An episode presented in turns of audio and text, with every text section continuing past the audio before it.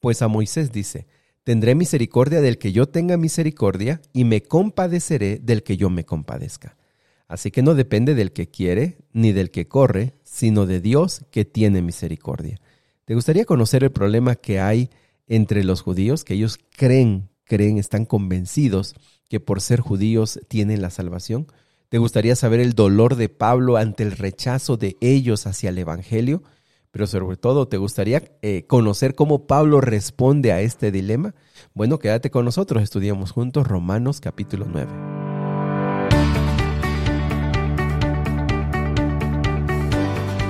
Nuevamente bienvenidos amigos y amigas al plan Revivados por su palabra. Qué gusto me da saludarles en esta mañana, mandarles un cordial saludo, felicitarles a los que se están integrando a este plan y animarles para que los que ya están aquí desde Mateo 1 puedan invitar a otros y puedan también compartir las bendiciones de estudiar la palabra de Dios porque siempre y de alguna manera el Espíritu Santo usa su Biblia, su, su palabra para hablarnos a nosotros en las dificultades que tenemos en la vida.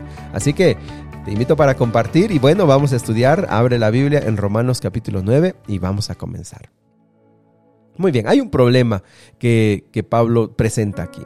Eh, hay un problema y el problema es que eh, Pablo tiene una gran tristeza, un profundo dolor. Él dice, yo si fuera posible y si fuera necesario, yo mismo estaría dispuesto a perderme con tal de que ustedes, mi nación, judíos, pudieran entender eh, el tema de la salvación en Cristo Jesús. Ojalá y lo pudieran entender. Pero Pablo, eh, la conjugación aquí, la estructura, dice que Pablo sabe que ni aunque eso sucediera, em, no, no se van a arrepentir, no van a entender. Entonces, eh, Pablo les dice, versículo 4 y 5, miren, es que ustedes, ustedes son la herencia, a través de ustedes como nación judía, recibieron esa decisión de Dios para que sean el pueblo que predicara, el pueblo que anunciara el verdadero Dios. Pero, y aún Jesús dice, nació de ustedes, nació del linaje judío, y, y aún así ustedes lo rechazan, lo rechazan. Entonces, eh, Pablo va a explicar aquí que el problema que ellos tienen, y, lo sabemos y lo hemos dicho, es que los judíos creen que por haber nacido judíos ellos ya tienen la salvación. ya están salvos, solo por ese mismo hecho. Y también por guardar la ley. Así que si un judío guarda la ley, con esas dos cosas ya ellos se sienten salvos. Ahora, Quizá a nosotros nos cuesta entender esto, pero mira, te pongo un ejemplo.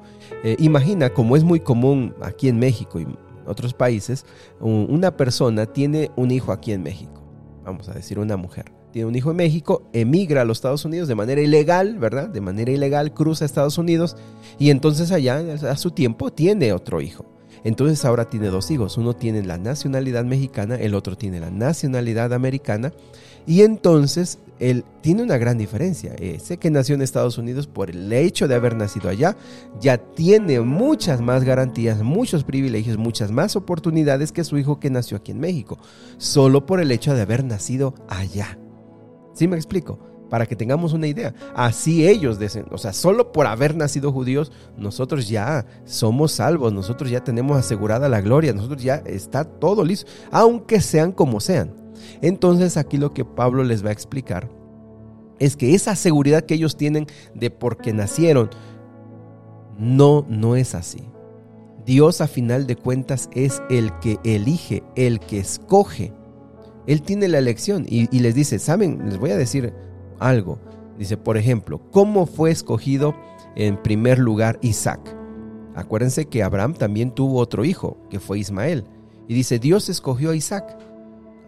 Los judíos dijeron, claro que sí, Dios escogió a Isaac, pero también están los hijos de Ismael. Y ellos no porque fueron, también son hijos de Abraham, pero no porque son hijos de Abraham recibieron la promesa. Dios escogió que fuera Isaac, pero no porque eh, Ismael así era una persona que Dios no, no le dio la misericordia, no, simplemente Dios escogió, Dios escogió a Isaac. Ahora, también el tiempo siguió, ¿verdad? Y cuando ya Isaac tiene hijos, tuvo a dos, Jacob y Esaú. Y dice el versículo número 12 y 13 que Dios escogió a Jacob, aunque era el menor. Y, hay una palabra fuerte, versículo 13 dice, más e, a Esaú aborrecí. Esa palabra aborrecer a nosotros nos, suena como algo muy duro. Sin embargo, en ese tiempo era como algo de no te escogí a ti. Y entonces Dios les dice, yo escogí, perdón, eh, Pablo les dice, Dios escogió a Jacob y a Esaú no lo escogió. Y los judíos dicen, excelente, claro que sí.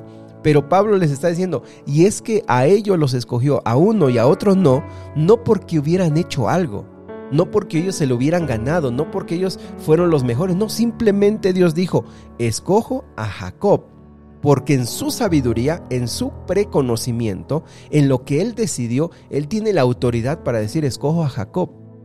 Aunque también sabemos que eventualmente eh, se, vio que el, carácter de Esaú pues no era el, más adecuado para ser el pueblo que llevaría la promesa, el pueblo que sería el pueblo de Dios para eh, presentar al mundo el conocimiento de Dios. Entonces, Jacob no se lo ganó, Isaac tampoco se lo ganó, fue la decisión de Dios. Por eso ve el versículo número 15. Pues Moisés dice, tendré misericordia del que yo tenga misericordia y me compadeceré del que yo me compadezca. Así que no depende del que quiere ni del que corre, sino del que Dios tiene misericordia. Es decir, ellos dicen, no, somos salvos porque somos el pueblo de Dios. Y Jesús le dice, mira, Dios te escogió por su misericordia no es porque tú creas que tienes algo que eres mejor que los demás, no, por la misericordia de Dios. Y es más, les da otro ejemplo, el ejemplo del faraón, que aquí también hay palabras que nos pueden complicar, ¿verdad? Porque parece versículo 17 al versículo número 20, si quieres léelo por favor, te vas a dar cuenta que como que deja la impresión de que Dios escoge a unos y a otros dice, no, tú te vas a perder. Y sabes, eso no, eh, no está de acuerdo al contexto de toda la Biblia.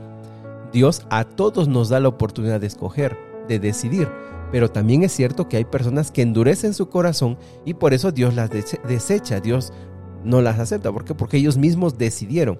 Es decir, estos pasajes, aunque de repente parece que hay algunos que dicen, yo escogí a uno y al otro no lo escogí, y parece como que Dios es el que escoge, y uno diría, bueno, entonces, pues yo ando lejos de Dios porque quizá Dios me escogió para no estar con Él. Dios decidió que yo no esté con Él y por eso no quiero nada con Él. Y entonces eh, podríamos tener esa idea, pero no es así.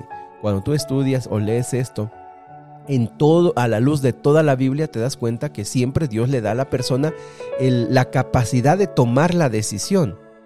Dios le da la capacidad de decisión. Pero en este caso, en el faraón, versículo número 17, eh, Dios vio la dureza del hombre, de este hombre, Dios, la, Dios ve, vio la maldad del faraón y usó esa maldad usó la maldad del faraón para demostrar el poder que él tenía. ¿Me explico? O sea, el hombre, el hombre cuando toma decisiones, también Dios lo deja.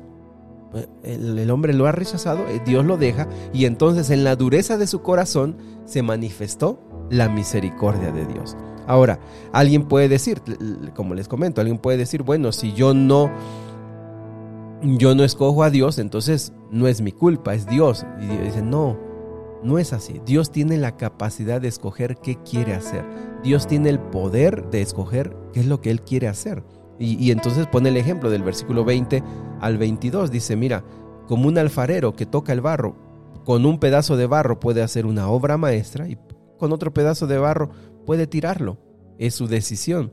O sea, eh, eh, ellos que decían los judíos es que somos nosotros un pueblo especial, nosotros Dios nos ha escogido. Mira, Dios decide. No eres más que los demás. No eres más que otros. Dios decidió sin merecerlo a Isaac, a Jacob, sin merecerlo. Ahora, todo esto que les ha venido argumentando es para llegar a una conclusión. Versículo 23. Versículo 22. ¿Y qué? Si Dios queriendo mostrar su ira y hacer notorio su poder, soportó con mucha paciencia los vasos de ira preparados para destrucción y para hacer notorias las riquezas de su gloria, las mostró para que con los vasos de misericordia que él preparó de antemano para gloria, a los cuales también ha llamado, esto es a nosotros, no solo de los judíos, sino también de los gentiles. ¿Y qué quiere decir eso, amigos? En pocas palabras, lo que Dios le está diciendo es, así como Dios escogió a Isaac, así como Dios escogió a Abraham, así como Dios escogió a Jacob, los padres de ustedes, por lo cual ustedes se sienten orgullosos de decir, por ser hijos de ellos, somos salvos, les está diciendo ahora, pues Dios ahora escogió también a los gentiles. Ahora no solamente a ustedes los judíos, si ustedes no quieren A final de cuentas los va a rechazar como al faraón. Pero deben saber lo que Dios es el que toma las decisiones. Y ahora Él ha decidido que los gentiles, este mensaje sea predicado a todo el mundo, no importa que no sean judíos. A esa era la conclusión que Pablo les quería llegar, les quería decir. Y entonces les presenta textos del Antiguo Testamento donde Jesús ya anunciaba que algunos serían rechazados y otros no. ¿Por qué? Porque ellos mismos tomarían la decisión de no querer nada con Dios. Y Dios finalmente diría, bueno, si tú no quieres nada, pues también Dios lo desecharía. Amigos, en pocas palabras, quizá ese problema era para ellos. Pero también en nuestro tiempo hoy podemos pensar, yo tengo esto porque soy más. Yo tengo esto porque soy inteligente. Yo tengo esto porque soy capaz. Yo soy mejor que otros porque soy de esta religión. Yo soy de esta religión y por eso, por eso yo tengo más privilegios. A final de cuentas, amigos, todo lo que recibimos, todo lo que de Dios recibimos, lo recibimos por pura misericordia, por puro amor y por pura compasión. Porque mucho de lo que tenemos no lo habríamos ganado aunque nuestro ego y nuestro orgullo diga, pero fue por mi esfuerzo, fue por mi dedicación, fue porque fue por misericordia, amigos.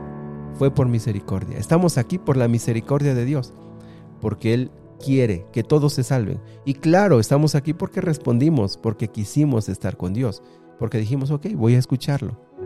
Y fuimos conquistados por, por su amor. Que Dios nos bendiga y que podamos entender que nada nos hace más y nada nos hace, nos hace menos. Creo que hoy eso es un tema muy importante cuando el mundo está convulsionando por el racismo, cuando el mundo está convulsionando por las seguridades que le dan su país, su nacionalidad, su color de piel, su apellido, su estatus social. Creo que hoy más que nunca hay que reconocer que todo lo que recibimos, lo recibimos de Dios por misericordia. Tenemos mucho más que otros. Otros tienen mucho más que nosotros. Pero amigos, Estamos en un mundo que no es justo, estamos en un mundo que es cruel y delante de todo este mundo, Dios tiene misericordia y trata, trata de conducirnos por los mejores caminos. Que Dios te bendiga, que sepas que tú que estás escuchando la palabra de Dios, lo estás recibiendo porque Dios tiene misericordia y porque Él quiere que tú te salves y que Él quiere que tú reconozcas tu necesidad de Él. Vamos a orar, querido Dios y Padre. Nosotros no somos judíos, ni por ser judíos nos sentimos más. Pero sí hay muchas cosas que tenemos y que somos y que muchas veces nos hacen sentir superiores a otros. Y muchas veces nos hacen sentir que no tenemos la más mínima necesidad de ti.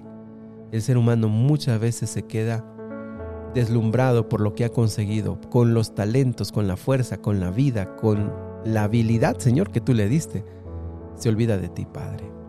Nosotros queremos pedirte perdón y queremos reconocer que somos lo que dijo Pablo esta mañana, somos pedazos de barro. Pedazos de barro, Señor, que tú le diste vida y los formaste, pero que no somos más que eso. Y si algo tenemos, lo tenemos gracias a ti, para darte la honra y la gloria. Y no tenemos nada de qué sentirnos orgullosos y, eh, sentirnos como personas que somos más que otros. No tenemos nada de qué gloriarnos porque todo lo recibimos de tu mano. Ayúdanos a ser humildes y ayúdanos a ser agradecidos porque tú nos has dado la oportunidad de conocerte, de amarte. Gracias Señor, en el nombre de Jesús. Amén. Amigos, que Dios me los bendiga, que pasen un excelente día, que la paz de Dios esté con ustedes hoy, que el gozo de Dios esté con ustedes hoy y si Dios lo permite, como ya lo saben, si Dios lo permite, nos vemos el día de mañana. Que pasen un excelente día.